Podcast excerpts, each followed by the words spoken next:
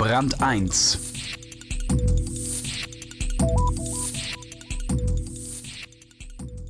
Der erste Gang zum Arbeitsamt nach vielen erfolgreichen Berufsjahren ist äußerst schmerzlich. Das haben viele erfahren müssen, auch Peter Grundig. Mit seiner Geschichte über seinen Aufbruch in die Selbstständigkeit beginnt eine Reihe von Porträts in diesem Schwerpunkt.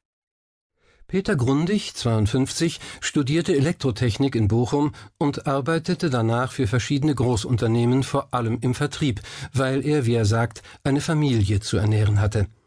Er baute für seine Arbeitgeber neue Zweigstellen und Unternehmensteile auf, bevor er mit 47 Jahren arbeitslos wurde. Das war ein Riesenschock für mich. Seine Firma Gretec, die er 2003 gründete, stellt Funktechnik für industrielle und private Zwecke her.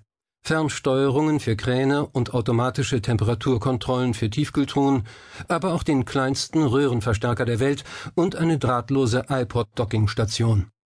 Peter Grundig stammt aus der gleichen Gegend wie sein Namensvetter und Grundig-Gründer Max, ist aber nicht mit ihm verwandt.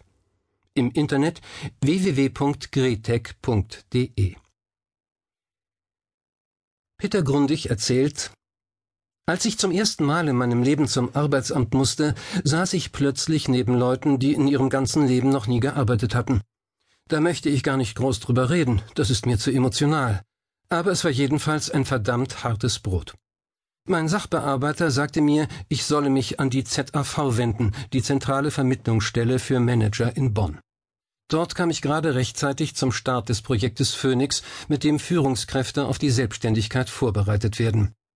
Ich machte über einen längeren Zeitraum dreimal eine Woche Seminar, in dem Ideen entwickelt und Finanzpläne durchgerechnet wurden.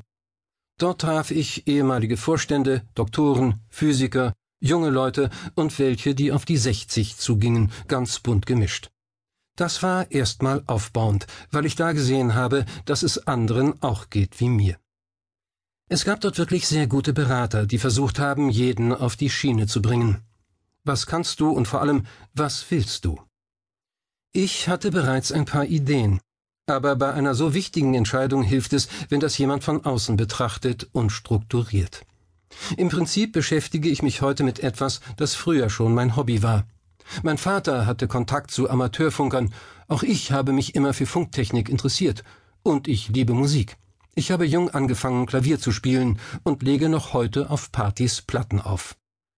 Es ist inzwischen üblich, ein sogenanntes Home Office zu haben, aber davon kann ich nur abraten. Sie müssen jedes Mal den inneren Schweinehund überwinden, um sich wirklich neun oder zehn Stunden an den Schreibtisch zu setzen und konzentriert zu arbeiten. Wenn Sie Familie haben, müssen Sie außerdem Frau und Kind erklären, ich bin zwar da, aber eigentlich nicht. Und irgendwie kommen Ihre Liebsten doch immer dazwischen. Ich habe mir ein Büro in einem Technologiezentrum in Duisburg gemietet, in einem Inkubator. Das war günstig. Zudem gab es eine Rezeption, einen Kopierservice und so weiter. Außerdem ist man da nicht allein. Man muss auch mal mit jemandem reden, denn man ist sich nicht in allem sicher. Das ist ein ganz großes Problem, wenn Sie in einer großen Firma waren und plötzlich allein arbeiten. Meine Frau interessiert letztlich auch nicht, wie ein Mikroprozessor aufgebaut ist. Der Anfang ist am schwersten. Wenn Sie einer fragt, was haben Sie denn? Und nix hat man.